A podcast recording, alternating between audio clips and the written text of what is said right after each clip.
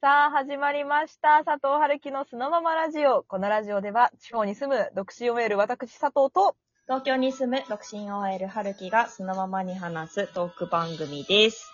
イエーイ今回は、はい。地図とトラウマについて話していきたいと思います。これね、あの、久々の恋愛系トークです。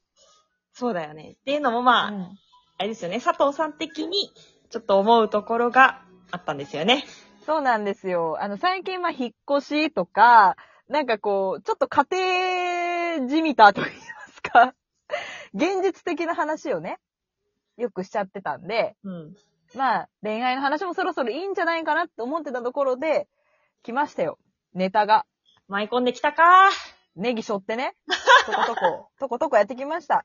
はいはいはい。まあ、その、男性なんですけど、この話をしてくれたのが。まあ、グループでこう話してる時に、男性が、まあちょっと、トラウマがあると、僕は。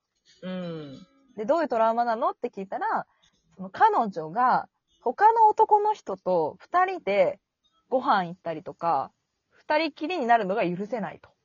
ああ、なるほどね。で、まあ聞いてたんだけど、それはどのレベルで？ってデートでとか、その、まあ男の人とちょっと出かけるとかそれが嫌なんだよねって言ったらもう、ご飯も嫌だって。なるほど。そう、彼女が多分その会社の人かなんかとちょっとご飯食べて帰るね、みたいに言った時に、え、それ男でしょってなって喧嘩になったと。あで、彼女に対して、もうそれしたらもう俺は別れるからって告げたんだって。うんうんうんうんうん。で、まあ、私も春樹さんも結構男友達とか多いタイプだったし、うん。え、それだけで別れるまで行くんだって思ったところもあるのよ。うんうんうんうんうん。でも何が違和感だったかっていうと、うんその彼は、僕はすごい一途なんだよってずーっと言ってる人だったの。うんで、一途だ一途だって言うんだけど、彼女がちょっとこう同僚とご飯食べて帰ったっていう、私にとってはそのレベルのことで別れちゃうんだっていう、ああ、なるほどね。そう、そこがなんかね、違和感だったんだけど、はいはいはい。なんかそのトラウマめちゃくちゃ大変だな、みたいな。あー、トラウマね。ええええええどうですか？まあ、例えばさ、我々にじゃあ置き換えるとして、えええトラウマなんかあります？まああると思うんですけど。え いや、それは、あるよ。だってもうそれはある。だって、旅行の前日にさ、実家に行くっていうメッセージ残して、音信不通になった男よ。実際にそれで浮気してたし、うん。なんか理由もなく、一日とか突然音信不通になられると、やっぱりちょっと不安にはなるかもね。なんでっていう。あー、なるほどね。ちょっと連絡が突然滞ると、っていうトラウマだよね。そうそうそう、理由なくね。あー、理由なくね。そう。実家行くは理由になってないから、もうすでに。急はるきさんは何かありますそういうトラウマ。私の場合はでもそれこそちょっとまあその男の人の気持ちわからんでもないなっていうのが私の友達とご飯を食べに。行き、まあ、そのまま友達のストーカーと化した男がいたんですよ。なーに。いや、それ二重に。怖いよ。あの、と、自分の親友とご飯行ったことも怖いし、その子にトラウマに、あ、トラウマになるというか、ストーカーになったことも怖いし。えーえ、でもさ、じゃあ、そのトラウマに触れるようなことを、もし相手がね、うんしてきた場合、うんどうしますはるきさん？別れるって、その彼みたいにこう、別れるって言えますか？まあ、状況とか相手にもよるっていうのはあるけど、うん。なん、なんだろうね。まあ言ったのに、いや、それでも行くよ、みたいな、その、こっちのトラウマをおもんばからずに行かれると、うん、なんかもうちょっと違うかなとは思っちゃうけどね。なんか、まあそうね。思いやりは大事だよね。気遣いとかね。そうそうそう。ってなると、なんか、トラウマと一途さはそんなに関係ないのかなとも思ったりはした。なるほど。付き合った二人のその年月とか、信頼関係とかにも、まあよるよね。そこを支え合えるかとか。そうなんよ。そのさ、じゃあ、一途的な意味で言うとさ、佐藤さん的な一途はどういうことなんじゃ？いやもう、何されても好きっていう状態で、嫌なことがあっても、急に嫌いになれないっていう。ああ。それは、浮気とか、DV とか、モラハラとか。なんかさはるきさんさ、まあ私がすごいね、今までこういう男と付き合ったっていう話をしてるせいなのかもしれないんだけど、結構、例題がさ、残酷だよね。なんいやか、そこまで求めてないから、私。え、ちょっと一旦、佐藤さん、でもさ、そういう、なそのさ、好き、一途がさ、その、うん何されても好きってな、なるってことだとして、うん。じゃあ、まあ、佐藤さんの彼氏が、えー同僚とご飯行くのが嫌だみたいな人で、うん。で、あ、違う、ごめん、間違えた。えっと、落ち着いて、落ち着いて、はるき藤さんのトラウマを間違えた。佐藤さんが、はいあの、音信不通になるの嫌じゃない？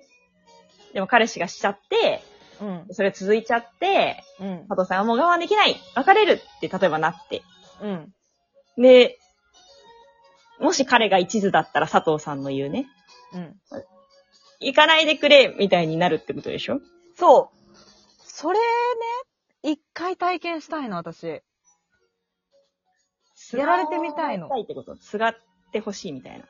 そう。もう、送信取引して何回やっても治んないねって。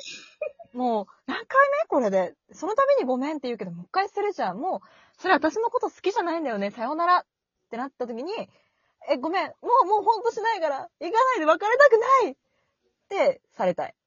いやもう今の話をさ、送信取り消しをさ、殴るに変えたらもう DV になってやる。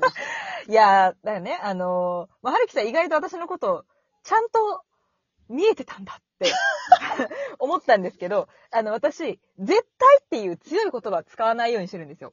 うんその、今回のテーマの彼がね、あの、絶対別れる。そんなんされたらもう絶対別れるって言ったけど、私、こう、恋人とか相手に対して絶対って使いたくなくって、うんっていうのも、例えばこう、今話題の新興宗教とか、そういう DV にしちゃう人とか、いつかね、引っかかるってもうわ、思ってるの、私。だから、あの、そうやってね、いつかあるよって言われたら本当にそうなりそうだからちょっとやめてほしい。あの、はるきさんにはそれを止める役目を担ってほしいからね。まあ、確かにさ、でも。うん。佐藤さん結構信じたら、しかも動かないタイプな感じするよね。いや、なんかね、あの、ほんと、言葉選んでほしいんだけど、まあ、素直、素直だよね。素直なのよ。だから、彼の、その、トラウマを刺激してきた、まあその、トラウマと一途っていう言葉の違和感は拭えなかったんだけど、うん。じゃあそのトラウマを刺激された時どうしちゃうの？って言ったら、いや、別れる。って言える、そのなんか、なんだろう、ちょっとこう、ギャルのマインドみたいなさ、己を貫きますけど、みたいな強さは、すっごい欲しいと思った。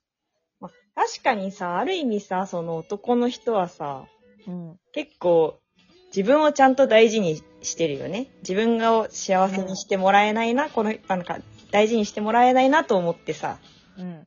別れを選ぶってことじゃん。そうそうそ結構、まあできないよね。それこそ、その、好きが勝っちゃって、う。そみたいな感じになっちゃうとね。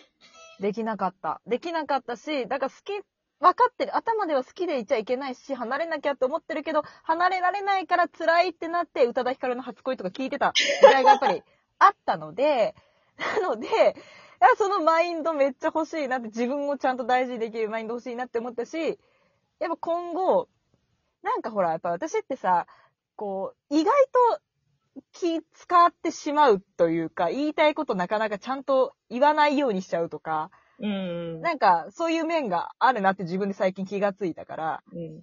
ね、なんかほら、なんだろうな、道で泣いてる男がいたら、こう、そっと抱くみたいな、そういう優しさを見せちゃう気がして、すごい私もうそんな人いたら、交番にまず連れてくの。やべえやついると思って。何を言ってるんですか？大丈夫ですか？ってまずこうそっと抱きしめて、辛かったです。くらい、なんか相手になんだろうな、こう、心地よくいてほしいし、あそう。相手がやっぱ望む言葉を探しちゃうところもあるんで、なんか、そういうね、道にはまるんじゃないかな、いつかって、すごい不安もあるんで、本当に止めて。そうなったら止めてね、ちゃんと。なんかね、意思をも、意思を、意思はあるんだけど、もちろん。うんだからその、かからないぞという強い意志がありながらも、うん。あの、いいところを、そのまま受け止めるっていうところがあるから、佐藤さん。いや、いいとこなんだけど。いいところ。性やっ善説ね。ぱ DV する人って、社会性高いって言うし。そうなのよ。最初優しいって言うし、だって私もさ、やっぱり、あの、実家に行くって言葉を最初すごい鵜呑みにしてさ、あ、そうなんだ、行ってらっしゃいみたいな、元気よく送り出したところがあるから、なんか許せなくて自分で自分を。なんか、で、また同じこと言われて、疑えるかって思ったら疑わない気がするの。2回同じことで引っかかりそうな気もするから、なんか、そういうの含めて、あ、自分にもトラウマはあるなって思ったけど、なんか、一途だとも言えないし。私は。ね、なんかそのトラウマをじゃあ刺激されたら、なんか追いすがってほしいとか言っちゃうレベルだから、もう、なんか、一途じゃないじゃん、もうその時点ですでに。こう、綺麗なものじゃなくなってるから、恋愛が。確かに。そう。だからまあその彼のギャルマインドを見習って、こう、確固たる意志と、それをもとにトラウマと向き合う強さみたいなのなんか欲しいなっていう、すごい軽い気持ちで話したんだと思うの、彼は。でも私はすごい深い気持ちになったっていう話。ということで、あの、ネはいット提供ありがとうございました。ありがとうございます。秋の夜長にいかがでしたでしょうか？では次の配信でお会いしましょう。バイバイ。バイバーイ